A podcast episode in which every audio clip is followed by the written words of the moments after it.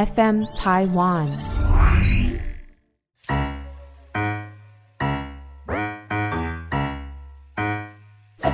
大家好，我是 Karen，欢迎收听 Karen 老师有意思。九天玄女是美女之一哦，她是号称我们这个东方的雅典娜哦，这个女神当中的这个雅典娜，颜值非常非常的高哦。呃，当然阿汉也是很可爱啊。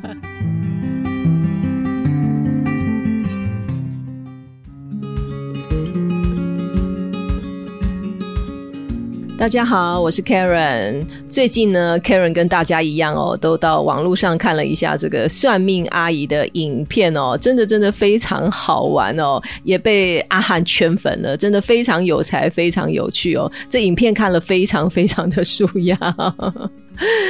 当然，我们在讲算命阿姨哦，算命这件事情啊，从古至今，那么呢，古今中外啊，西洋人也好，东方人也好，当我们面临了一些挫折，呃，面临了一些关卡卡关的时候，想要澄清彷徨的时候，呃，不知道从何下手，也或者是说好奇的时候。加加减减都会去算命，对不对？尤其哦，呃，在我们想要面临了一些重大决定哦，重大决定的时候，也会借由算命的方式来做决定，来做参考了，应该是这样子讲哦。那算命的方式非常多。我们的东方算命哦，例如说手相、面相啦，呃，八字啦、风水啦，呃，或者是说这种铁板神术啦、姓名学啊、呃，奇门遁甲等等的，非常非常的多哦。那么西洋占星啦，呃，生命灵数啦，这个水晶球啦、塔罗啦。等等的种种哦，算命的这个方式非常非常的多，非常的多元啦，应该是这样子讲哦。包括这个易经卜卦哦，那我们讲说这个卜卦，我们如果有看这个算命阿姨影片的话，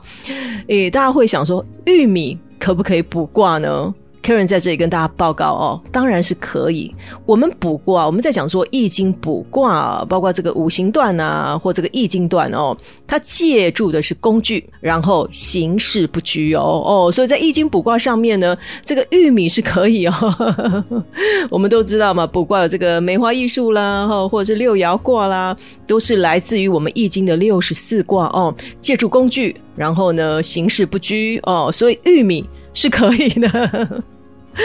当然了，要找一个安静的地方，在卜卦的呃同时呢，我们要有一颗虔诚的心哦，来虔诚的这个恭请啊八卦祖师们哦，从卦中来请示哦，来请示，然后得到答案。但是卜卦哦，通常就是一试。疑问哦，一个卦只能问一件事情，它讲的是是非题哦，是非题一事不能二问，而且不能问两次哈。卜卦比较倾向于是非题，yes or no 哦，在做抉择的时候倾向于这个是非题，而我们传统的这个八字论啊，子平八字也好，或者是这个紫微斗数这样的呃八字论的话，比较倾向于申论题哦，来了解全局，来预知未。来哦，所以我们用八字来算命的话呢，比较倾向于申论题哦，这是卜卦跟所谓的八字论命不一样的地方哦。这里跟大家报告一下哦。当然，在这个算命阿姨的影片当中，我们比较有趣的就是这个呃，这个九天玄女哦降临的这个部分哦。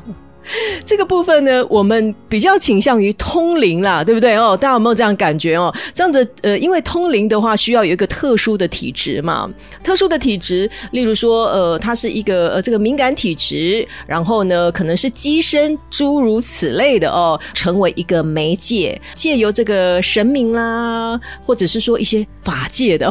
法界当然不只是神呐哦，哎。借由这样的媒介，就是借由通灵者他先天的这个条件啊，达到一个传递的功能。这传递的这个方向可能是由神明来的，但是也有可能不是神明了哦。那当然，我们在影片里面看到的是九天玄女哦。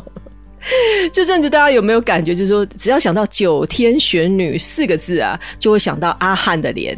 阿汉是蛮可爱的啦，可是这个客人在这里跟大家报告一下哦。九天玄女哦，是在我们这个传统呃道教里面女神当中哦，数一数二的美女哦。我们在这个道教的女神啊，有五大美女，大家知道是谁吗？哦，第一个大家一定知道。嫦娥嘛，对不对？嫦娥是真的是集美丽啊与才华 于一身的这个美女哦。还有呢，还有一个就是我们这个呃日神日神羲和，她也是美女，她也是一个美女哦。还有谁呢？就是我们这个呃九天玄女的老大西王母。西王母，她也是这个女仙的这个首领哦，她是非常非常漂亮的。还有一个我们大家都知道，这个女娲娘娘哦，这个补天的这个女娲娘娘，她也是美女。这五大美女哦，在我们中国道教里面哦，是真的非常非常漂亮的。哦九天玄女是美女之一哦，她是号称我们这个东方的雅典娜哦，这个女神当中的这个雅雅典娜，颜值非常非常的高哦。呃，当然阿汉也是很可爱啊。九天玄女是我们的战神，她是集这个智慧。于美丽啊于一身哦的这个女神，所以她颜值非常非常的高哦。她是中国道教的一个女仙啊，传说就是说她是这个西王母的部下哦。那我们一般会叫她这个九天娘娘啊，或九天玄女啊，哦呃，例如这样的一个称呼都有了，呃，或者是说玄女啦，哦玄女啦，她长得美艳动人，而且这个巾帼不让须眉哦，这个是正义跟这个智慧的呃化身哦，她精。通通这个天地之道、阴阳之路，而且呢，精通这个呃兵法哦。传说当年啊，这个皇帝大战蚩尤的时候呢，这个屡屡败退哦，屡屡败退。而我们的西王母呢，就派我们的九天玄女哦，赐这个兵符啊给皇帝。皇帝得到了这个兵符啊和这个印鉴啊，然后呢就消灭了蚩尤，平定四方哦，平定四方哦，所以可以说是我们这个九天玄女哦，也精通兵法，所以我们也把她称为一个战神，女战神哦。呃，一般我们看到的这个九天玄女哦，就是一个非常美的一个女子，而她的坐骑呢就是一个鸟嘛，对不对哦？所以有些人也称她为这个玄鸟了哦，玄鸟哦，九天玄女可以。说是法力无边，这个兵法战术非常的这个厉害，而且呢，他也可以震撼天地哦，所以他能够帮助皇帝这个击败蚩尤啊，绝非等闲之辈哈。当然，这也是我们这个古人哦对天的崇拜啊，而且这个九天玄女啊，她本身也代表着女权的一个象征哦，女权的一个象征哦。在早期呢，这个民间流传发明香的哦，我们拜拜这个香的祖师，就是九天玄女哦，这个。制香业者尊称她为香妈哦，香妈哦，大家知道吗？最早期在用香哦，并不是用来礼佛敬神哦。早期啊，这个香这个香料本身它是一个药品。传说哦，我们这个九天玄女啊，在未成仙之前是一个非常孝顺的女孩，但是呢，有一次她的父亲生了一场重病，根本没有办法吃药，吞不下去哦，吞不下去，没有办法灌药。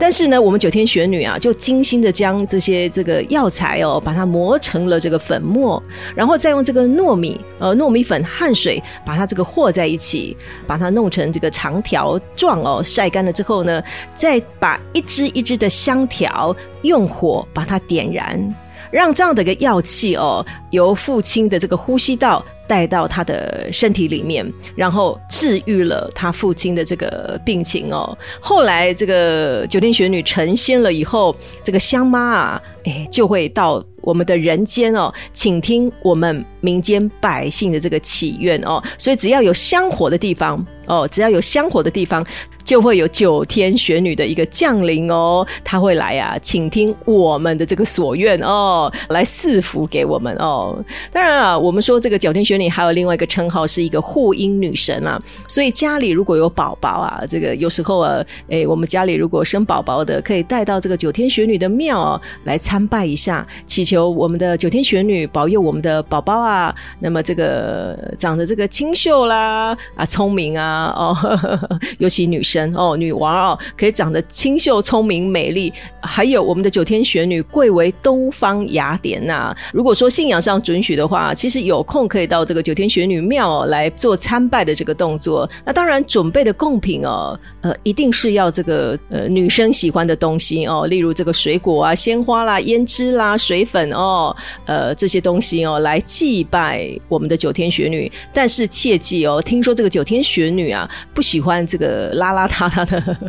的女生哦，要去参拜。九天玄女的时候，记得我们要呃把我们自己的妆容啊，要这样整整齐齐、干干净净哦，最好啊稍微这个装扮一下，好不好哦？祈求九天玄女呢保佑我们这样集聪明与智慧于一身，好不好？这是针对这个九天玄女啊，还有这个通灵啊、算命啊这样的一个内容哦。大致上，Karen 跟大家稍微做分享哦。但是我们要讲了，其实一命二运三风水哦，四积阴德五读书六名七相八敬神九教贵人十养生哦。呃，在我们人生的这个幸福指数当中呢，其实命与运当然非常非常的重要。我们把命和运当成基础，适时的了解自己，改变自己，成就自己，才是美好的人生哦。在这里，Karen 利用一点点时间来和大家分享算命，分享我们九天玄女的故事哦。希望能给您一点点的帮助，也请您持续关注我的 Podcast。我们再见喽，拜拜。